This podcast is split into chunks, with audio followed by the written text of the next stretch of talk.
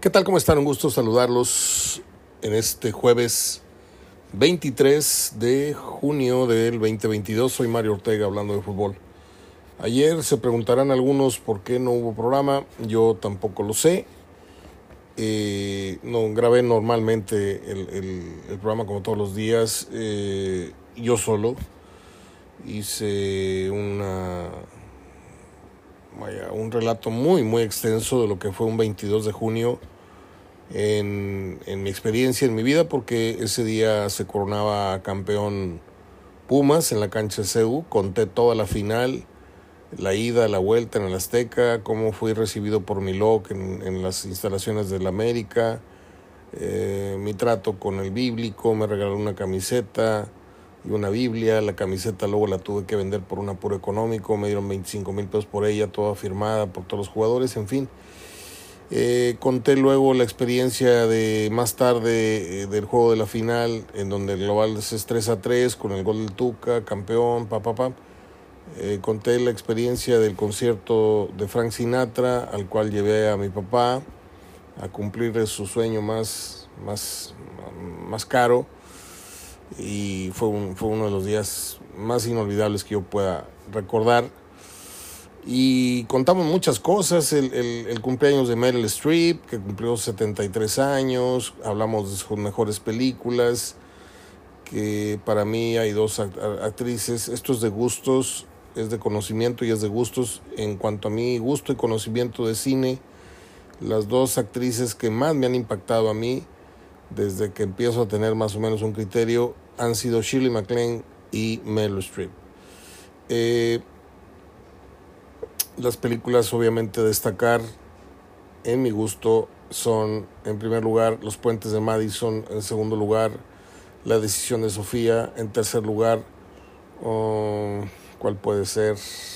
El francotirador y otras más, otras dos más por ahí. También destaqué lo mismo que digo de otros grandes artistas este que prefiero no, no hacer un coraje o, no voy a ver ciertas películas ni en la tele ni en el cine porque no quiero que me pase lo que me ha ocurrido últimamente con Robert De Niro y con Al Pacino que han hecho, películas muy malas, han hecho comedias, en el caso de De, Niro, comedias muy mediocres y, no quiero verlos en ese estado este, cinematográfico, no los quiero ver en pantalla haciendo ridículos, entonces prefiero quedarme con la imagen de ellos acá arriba, ¿no?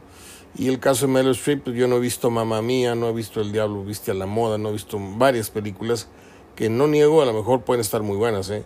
pero no me gusta el tópico, no me gusta el género de, comedia ligera, etcétera. Y, no, no creo que sea por ahí la, cosa, ¿no? Um, estuvo bueno el programa de ayer porque dedicamos este, un espacio muy especial al, al tema de la salida de Jansen eh, creo que Jansen,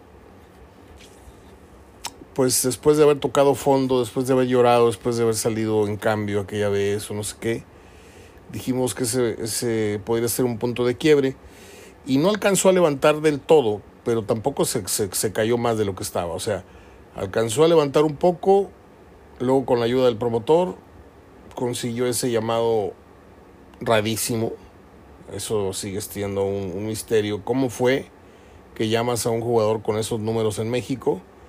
Este, pero así fue, Vangal lo, lo llamó, lo puso ahí 10 minutitos y eso sirvió de gancho para que un equipo mordiera el anzuelo y creo que ahí ganaron más de tres o cuatro personas con la persona de Jansen.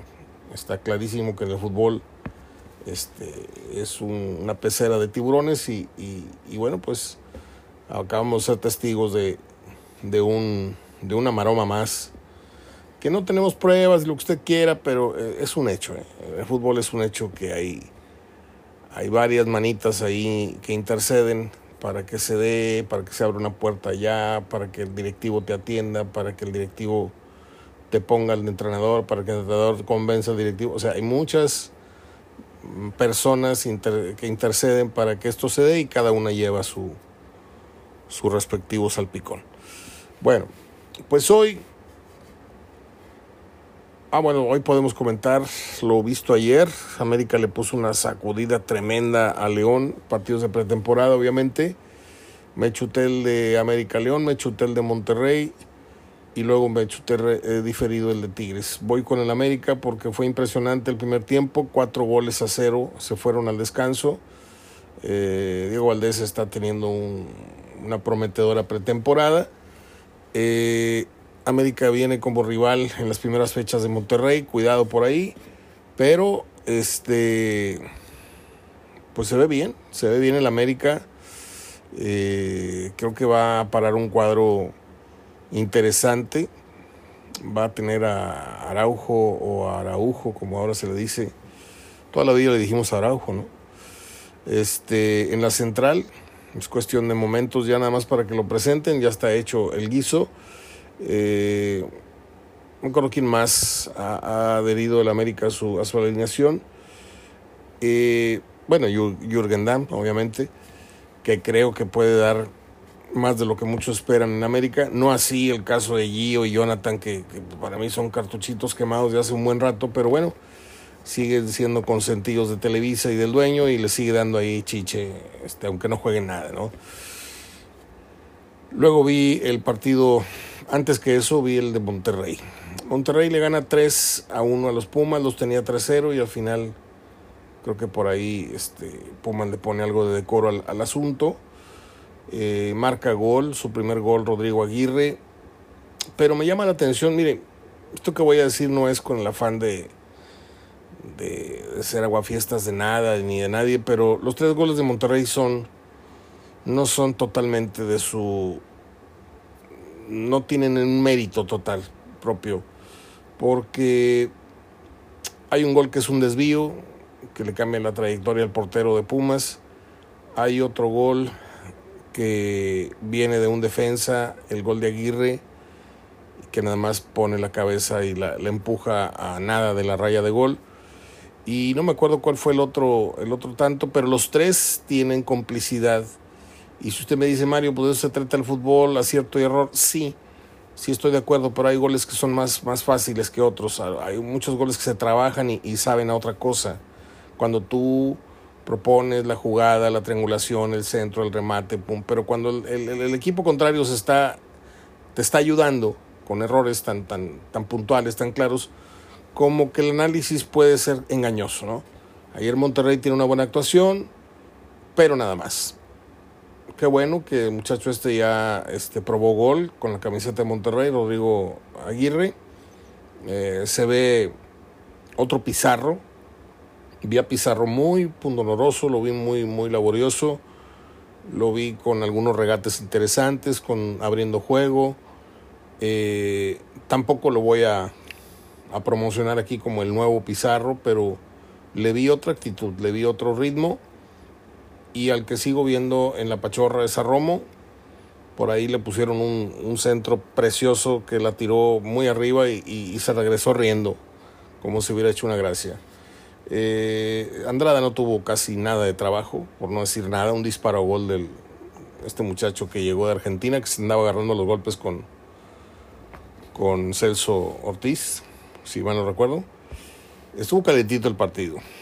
Y Pumas que venía de ganarle al América, ahora se topó en pared con esta versión de Monterrey que no podemos en este momento establecer si va a ser una versión efectiva pero muy opaca o efectiva pero muy espectacular.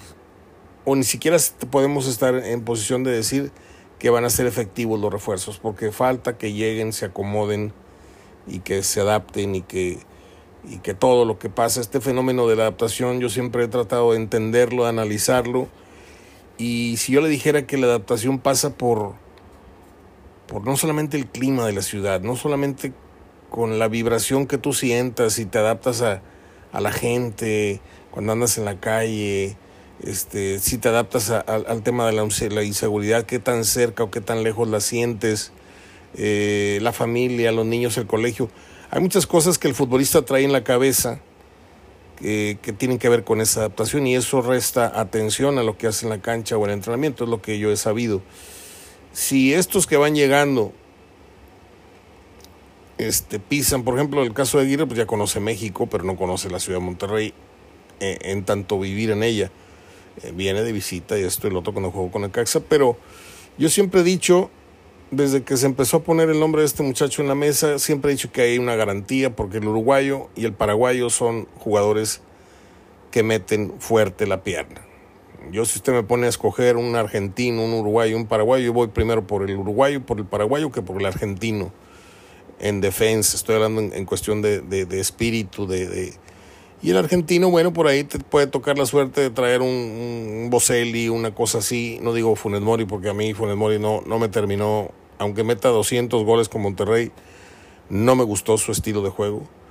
Me dirán Misa que es un jugador que cumple, que abre espacios, que baja el balón, que retiene, que le da aire al equipo.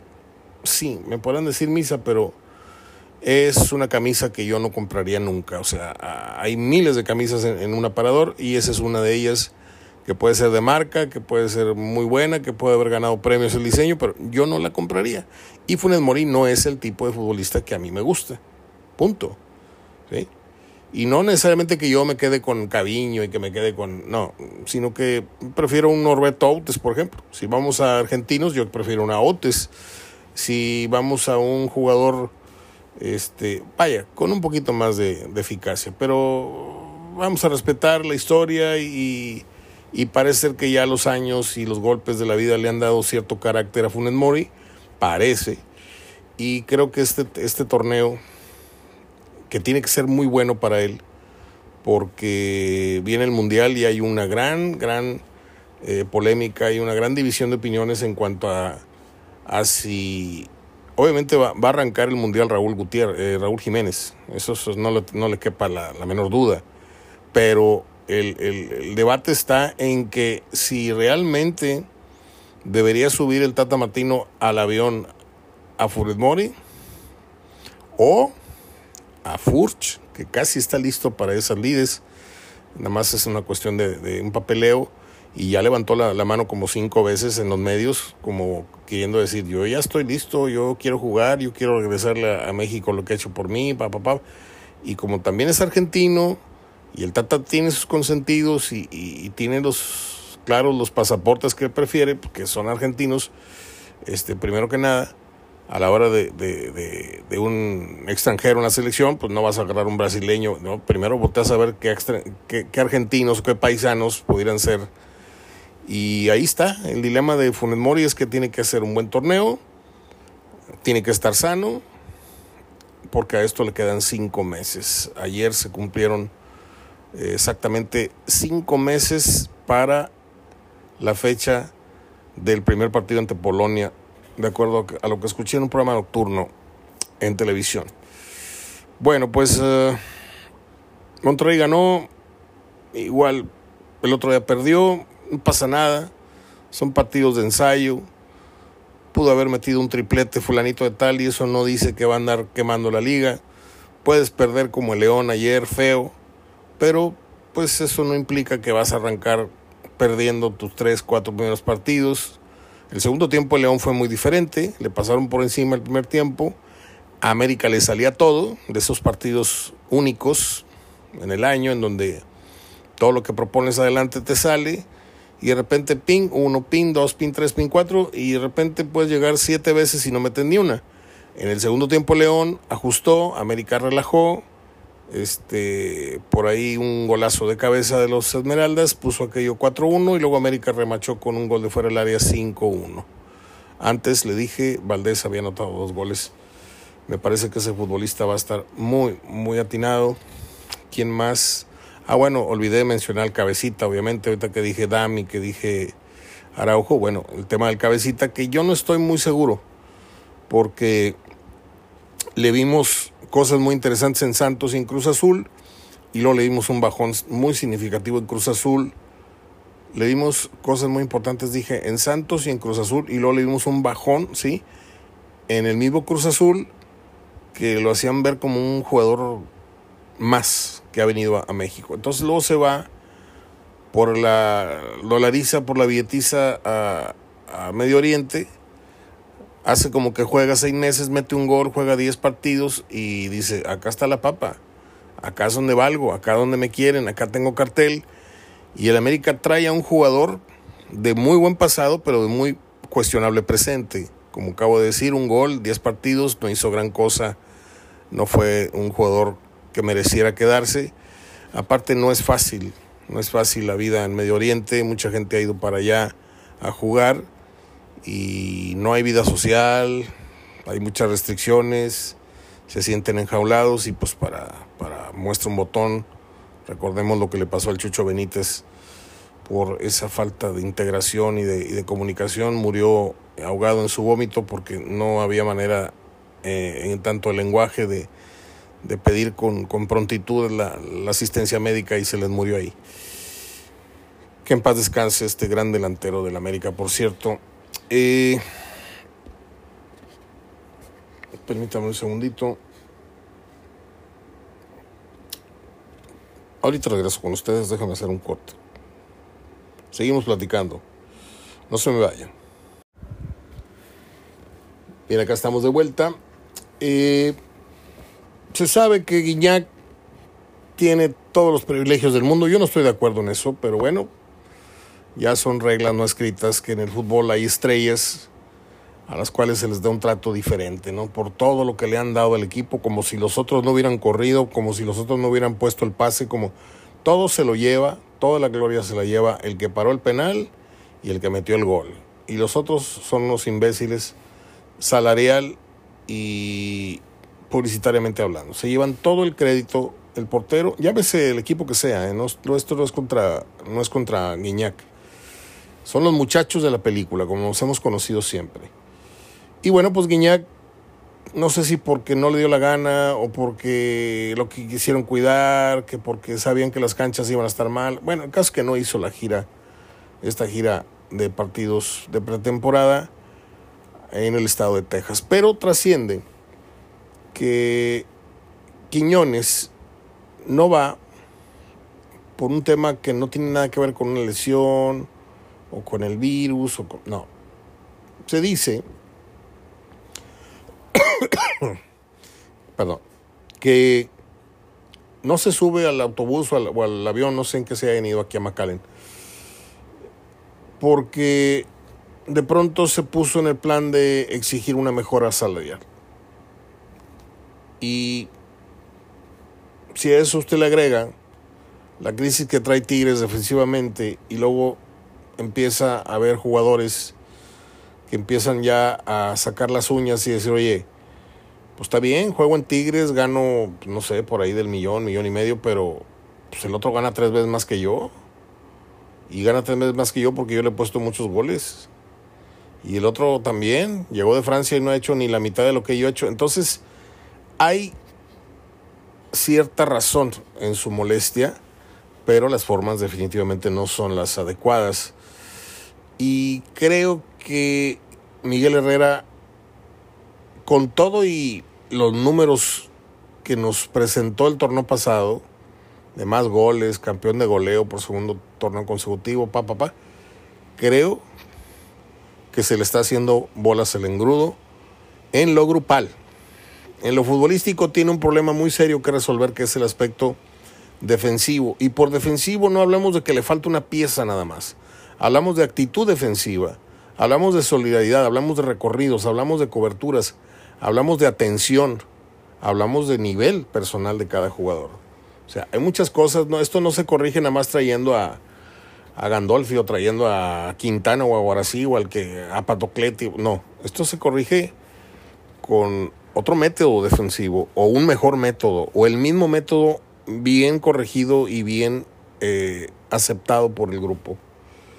Eh, si a esto le sumamos que van a enfrentar una temporada con esa, esa llave de interrogación, aunque tienen hasta el 5 de septiembre para traer refuerzo, ese es el problema, que le pueden dar las 12 y Tigres no, no se preocupó por traer un defensa hasta el último momento.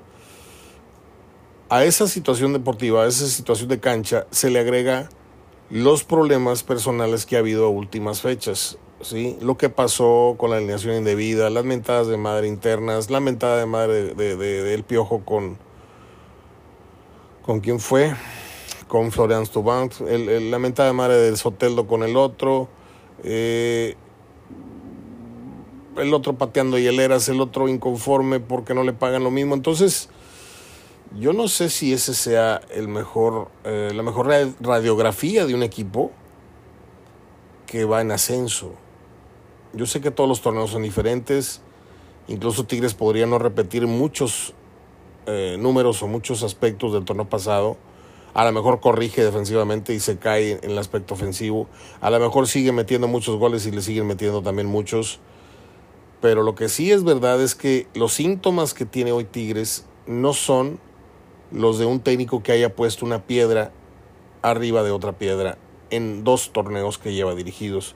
Esa es la preocupación. Y voy a caerle muy mal a dos o tres, pero a mí esto no me sorprende. A mí esto no me sorprende lo más mínimo porque el Piojo Herrera es un tipo muy echado para adelante, es dicharachero, quiere hablar bien, quiere dominar el, idioma, el lenguaje, pero pues sigue siendo un, un, ñero frente al micrófono, dice cosas, se repite, se contradice, de repente saca dos, tres palabras muy, muy folclóricas, pero el piojo no tiene método, el piojo no tiene una estructura eh, de estudio, ¿sí?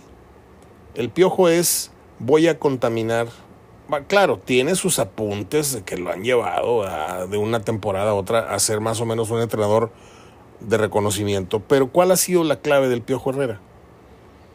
Que ha plasmado su personalidad en los equipos que ha dirigido. En América le dio mucho lustre su forma de ser, su, su, su forma tribunera de dirigir y aparte el, el, campeonato aquel de ensueño que le da este el defensa de Cruz Azul con el cabezazo de Moy que va para afuera y Castro lo mete y viene ese festejo desaforado, alocado, desubicado del piojo que, que lo, lo, puso en los cuernos de la luna, ¿no? Hasta que no le llevó al mundial y por una tontería se quedó chiflando sentado en la banqueta de la calle pero le alcanzó para tener un buen padrino como, como, Culebro que lo trae a Tigres, pero Culebro sabe que no tiene un técnico pensante, tiene un técnico de muy buen aspecto vibracional que, que ha convencido a dos o tres de que pues vamos para adelante y no nadie nos va a ganar, pero vamos a perder partidos, pero vamos a... Y, y lo cumplió, porque fue el mejor equipo junto con, no me acuerdo con quién, con América, creo, del año pasado futbolísticamente hablando. Pero en números arrasó. Dos, le digo, dos campeones de goleo consecutivos, dos, y el torneo pasado, este, el que más goles metió. Sin nada más que eso, no te da ni una plaquita para la oficina. Tienes que ganar el título. Y el título se gana haciendo un buen torneo y dirigiendo con maña, dirigiendo con experiencia, dirigiendo con sapiencia, dirigiendo con cautela, dirigiendo con moderación. Hablo del aspecto personal en, la, en, la, banda, en la banca. Y el piojo ahí es donde pierde los bártulos. Ahí es donde el piojo, este, pues ayer andaba a, los empujones y a, los trompos al final del partido, este, que pierden con, con Santos, imagínense. Entonces, no pinta como pintó el tráiler de la película, ¿no les ha pasado? que de repente, a mí no me gusta ver mucho cortos, pero de repente te pasan los cortos de una película y en minuto y medio, dos minutos te pasan lo mejor. Y dices, tu nombre va a estar muy buena. Caes en el garlito y pues primero ya te habían quitado la sorpresa de los, las escenas más emocionantes, ya sabías más o menos cuándo y dónde venían. Y segundo, pues termina por no ser tan buena como tú te, te lo imaginaste. Esto podría estarle pasando a Tigres con el Piojo Herrera. Se hicieron muchas, muchas ilusiones, se especuló mucho y me puedo tragar mis palabras en seis meses, en cuatro meses más que Tigres sea campeón. No tengo ningún problema. Yo estoy hablando de cómo está haciendo hasta el momento, cómo va pintando hasta el momento la radiografía que le digo que trae problemas del aspecto humano, grupal trae problemas del aspecto cancha defensivamente y, ahí lo voy a dejar, porque puede ser que, tenga otros problemas, pero ya, ya sería mucho cargar la mano. Porque otro podría ser conductualmente, ¿qué andas haciendo en programas de televisión? ¿Qué andas haciendo allá? ¿Qué O sea, piojo si, si, si te descuidas, sale anunciándote mañana las almohadas esas soñari, o sea, soñare se, se, se dice. Eh, es un tipo que le gusta mucho el cuadro, es un hombre que tuvo siempre esa, esa sed, siempre miró para arriba a los ídolos de, de, de los equipos que jugó, él nunca fue referente de nada tenía a, Romano, tenía al otro, y tenía al otro en Atlante, y en, y en Toronesa tenía a Mohamed, y tenía al otro. Y ahora que él es el que, el que manda, él quiere hacer todos los comerciales, él quiere salir en todos los programas, él quiere opinar en todos los programas. Y se quiere comer el mundo a mordidas. Yo lo entiendo y lo felicito porque para mí ha sido un ejemplo de superación muy, muy fuerte. Con tan pocas herramientas ha conseguido muchísimo en la vida Miguel Herrera. Fue un jugador bastante mediocre, fue un jugador muy peleonero, y fue un técnico que le cayó en las manos una papa caliente cuando Reynoso salió del Atlante. De ahí empezó la carrera del Piojo Herrera, que para mí siempre fue un técnico de siete y medio, a veces ocho de calificación, y no el técnico este rimbombante que parecía de nueve, nueve y medio del América. Y esto no es hablar a toro pasado, ¿eh? quien me conoce, quien me ha leído y quien me ha escuchado por años, no he quitado el dedo del renglón en ese aspecto. Ahora, una vez el piojo tuvo un detalle conmigo que merece mi respeto como, como hombre. Teníamos una peña, lo voy a contar otra vez, David, perdóname que lo, que lo escuches otra vez, mi hermano, pero este, hay mucha gente que no lo sabe. Por si crees que yo me, me doy, me doy brillo, este, me doy lija, como dicen. Tenemos una peña programada en el Hotel Radisson con el Piojo Herrera. Sí, cómo no, güey, ¿qué día? No, pues tal, lunes a las 8 de la noche, para empezar ocho y media cuando muy tarde. No, pues está bien, nada más háblame el, este, el mero día para recordarme y, ahí él ya sabía dónde era, ahí estábamos tomando el curso de, de Johan Cruyff, este, Ahí estaba de oyente, estaba Bucetich, estaba el Piojo Herrera, estaba Luis Miguel Salvador. Mucha gente de fútbol tomó ese curso en los salones del, del Radisson, donde yo tenía mi oficina. Entonces, yo no puedo ser totalmente eh, devastador como suelo ser con otros personajes del fútbol. No, no puedo cortarle la cabeza. Este, si usted cree que lo que he dicho ha sido duro, discúlpeme, pues simplemente es una opinión y muy, muy, muy, muy sincera. El Piojo Herrera ha venido desde abajo, se ha superado y ha hecho más de lo que muchos técnicos que tienen más preparación y más tiempo ha hecho. Esa es una realidad. Pero el, eh, el Piojo, pues se podrá comprar los trajes más caros del mundo, pero a lo mejor no tiene el mejor gusto del mundo. A lo mejor no, no se los compra a su medida, a lo mejor le quedan grandes. O sea, le falta el toquecito de, de, de, finura y de cultura y de muchas cosas. Pero en lo que a, a Brothers en lo que amigo, en lo que no puede ser mi amigo, pero, pero se comportó como un amigo. Y le voy a decir por qué. Estaba la peña programada, ya termino. Estaba la peña programada. Mi hermano me estaba ayudando en la cuestión de la cobranza y los covers. Estaba en la puerta, si mal no recuerdo. O con el conteo de cuánta gente entró. Dejamos mucha gente, este, entró mucha gente a esa peña. Yo creo que es la que más metí en, en mi trayecto ahí en Radisson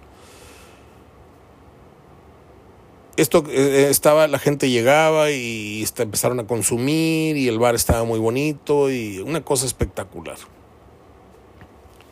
Y yo frotándome las manos, iba y venía por el lobby del hotel esperando que llegara Miguel y de repente suena el celular.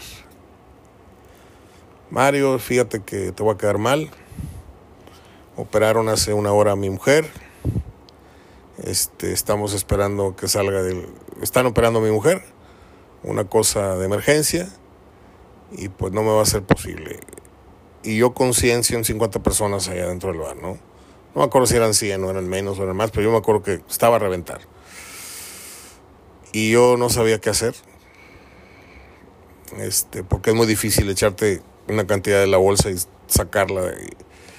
o, o, o, decirles, este, voy a hacer la peña pasado mañana, pero va a ser con otro personaje. O sea, no sabía qué hacer y sentía que me iba a llevar una, un abucheo y una quemada tremenda con mucha gente que puso mucha confianza en mí. Y, y, yo lo lamenté mucho y le dije, bueno Miguel, pues ¿qué, qué puedo hacer? Ni modo, este, te agradezco mucho la llamada. Y me dijo, espérame tantito, ahorita te marco en 10 minutos. Y volvió a marcarme. Me dijo, acaba de salir mi mujer del quirófano. Va a estar en recuperación, en lo que se le pasa la anestesia, va a estar en ahí en cuidados. En ese inter puedo hacer la peña contigo y luego me regreso a dormir con ella.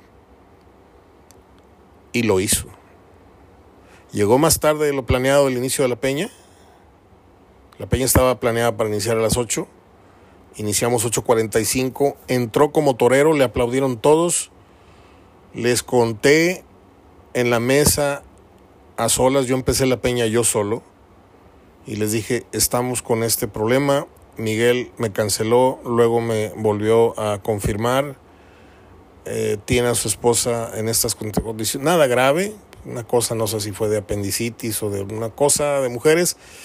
Este, y cuando entró, lo recibieron con una ovación tronadísima. Entonces a mí ese favor nunca se me va a olvidar. Pero ese favor no, no me amordaza, no, no, no, no me compra eh, el silencio, pues, para decir algunas cosas de fútbol nada más, ¿eh? Nada más. Del fútbol para afuera, Miguel, mi respeto para él. Qué bueno que le ha ido bien en la vida. Si cacheteó o no cacheteó, muy su conciencia, muy su error, muy su experiencia. Si se sigue peleando en la cancha, muy él, él sabrá lo que hace. A lo mejor eso le, vende más, le hace más cartel, ser un técnico peleonero. Si cree que estar discutiendo con los árbitros le va a favorecer en vez de echarle a los árbitros en contra, muy su criterio.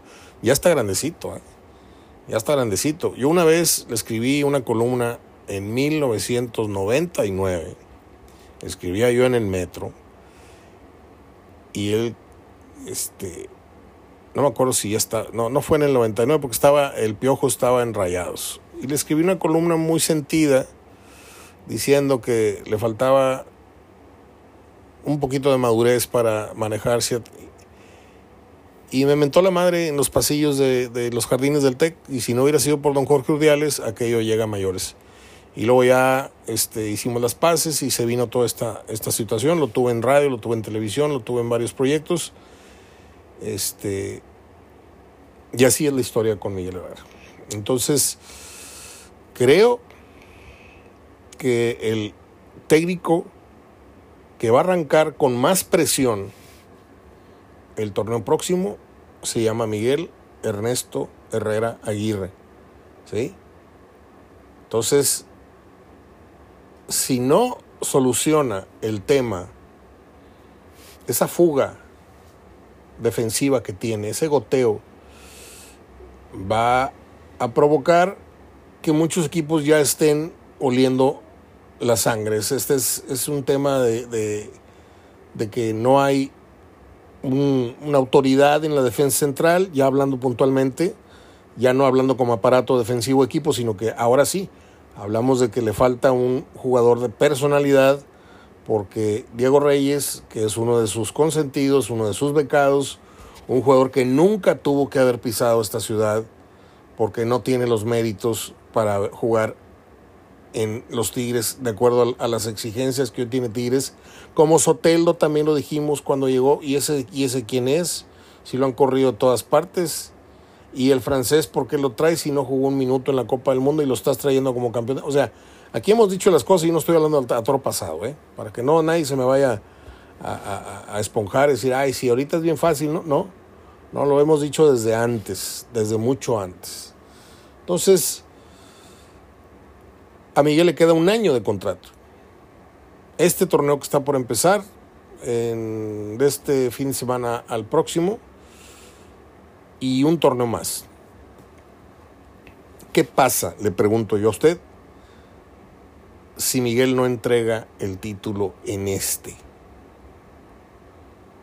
Culebro lo va a aguantar y con ello aguantará la presión de la gente que va a ser mucha, mucha la presión de la afición y le cumplirán un cuarto torneo y, después del cuarto decir, ¿sabes qué, Miguel?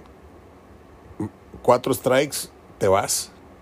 Así seas mi camarada, así te, te haya traído yo, te vas. ¿Qué pasa si Miguel después de cuatro torneos entrega un título? Habría que ver cómo lo consigue también. Pero yo creo que el dilema, la presión, el estrés y la novela va a estar en este torneo. Este torneo Miguel Herrera está obligado a pisar la final. Y si me apuran, a ganarla. Porque si no, todo el gran cartel con el que llegó de la América y de la selección y de todo lo que ha hecho y bla, bla, bla, se volvería a reducir en el técnico del Atlante que un día tocó la flauta y se fue a dirigir a la América. Eh, a eso volvería a reducirse la imagen de Miguel Herrera de no triunfar en los Tigres. Déjame ir con las efemérides. No se vaya.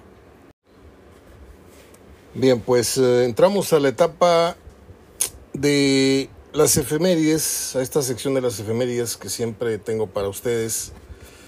Y un día como hoy cantó por última vez en televisión en los Estados Unidos Elvis Presley. Un día como hoy los Beatles iniciaban su última gira mundial en Alemania, etcétera, etcétera. Pero la fecha que quiero recordar es el nacimiento hoy de la actriz estadounidense Frances McDormand, ganadora de dos premios Oscar por las películas Fargo y Casi Famosas. Eh, es una actriz eh, que va atrasito en, en, reconocimiento y en prestigio de la mismísima Meryl Streep, quiero decirles. Es una muy, muy buena actriz. Eh, es de esas actrices que no son bellas, pero terminan por ser cautivadoras en, pantalla. tiene mucha mucha credibilidad en pantalla. Es, simpática, es eh, de temperamento, llora, grita, sabe tirar golpes. Usted no vio aquella película de Fargo, se la recomiendo mucho. Yo pasé por esos lugares cuando fuimos al mundial de al mundial. Oye el otro. Cuando fuimos al Supertazón en Minnesota, me tocó conocer algunas localidades por allá, todo blanco, no veían nada más que puro blanco y la carretera. Son paisajes totalmente nevados y por allá se filmó precisamente la película de Fargo. Pues es todo, muy breve la, la sección de enfermerías porque no creo que les interese escuchar de Bob Fosse. Este fue un bailarín, actor, director que ganó varios premios, entre ellos el Oscar por la película aquella de Olda Jazz, que le puso tema a George Benson. ¿Se acuerda usted del título aquel de On Broadway? Él murió el 23 de septiembre del 87, pero bueno, no quería hablar, hablar de él, pero ya terminé hablando un poco nada más para los que sí le entienden a ese tema de quién fue Bob Fosse. Incluso Robin Williams tenía una parodia en donde venía eh, imitando al, al coreógrafo Bob Fosse. Bueno, pues hasta aquí el programa del día de hoy. Mañana venimos con Juan Reina y voy a ver si hoy... Es que la mera verdad, la mera verdad, los colaboradores de este programa, como lo dije ayer, pero no salió el programa porque falló, no sé qué falló, yo grabé y nada más escuchaba la música de fondo, no se escuchaba mi voz, no sé por qué, y ahorita ya hice varias pruebas y sé que está perfectamente registrándose mi voz. Y y bueno, ya me voy a dejar de rollos. Eh, lo que les iba a decir es que los colaboradores me dicen, Mario, pues ahorita no hay fútbol, este, mejor cuando empiece la liga, etcétera. Eh, Juan está puesto, voy a checar con, con, Gerardo al rato a ver si tiene tiempo y ganas de comentar. Este, y si no, reanudamos la actividad normal del programa con los, las voces que usted también quiere escuchar, además de la de un servidor.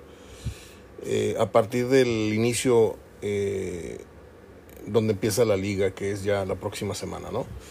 Entonces, así las cosas, cuídese mucho, cuide el agua y cuídese de el virus, que ya no está así como de que de muerte, ¿no? Pero sí atonteja bastante. Hay gente que le volvió a dar por segunda y hasta tercera vez. Seguramente usted es uno de ellos. Eh, y mañana estamos aquí, si Dios lo permite. Yo sigo eh, en franca recuperación. Estoy esperando que llegue eh, el envío de una, de una faja que es para las costillas. que es para fracturas precisamente de costilla y que va a tardar un rato en llegar, me dijeron. Pero fuera de eso estamos muy bien. Gracias. Nuevamente gracias a las personas que se toman la molestia de mandarnos un mensaje para preguntar cómo estamos. No, ya, ya prácticamente ya pasó todo. Nada más queda el dolor muy, muy controlado, por cierto, ya por los medicamentos que no son otra cosa más que el ketorolaco, no sé cómo se llama la, la, pastilla esa y otros, otras pastillas que tomo ahí para dormir y para, para no resentir mucho el dolor, que es muy, muy incómodo a la hora de dormir, porque yo no, no sé usted, pero yo me muevo mucho cuando duermo para un lado y para otro y cuando me, me acuesto sobre el, el, el, lado fracturado, pues es, es muchísimo. El, me despierto y se me va el sueño por una hora y otra vez a culminar el sueño y así ando, ¿no? Estoy durmiendo mucho en el día, me duermo como a las 6 de la tarde, me despierto como a las 12.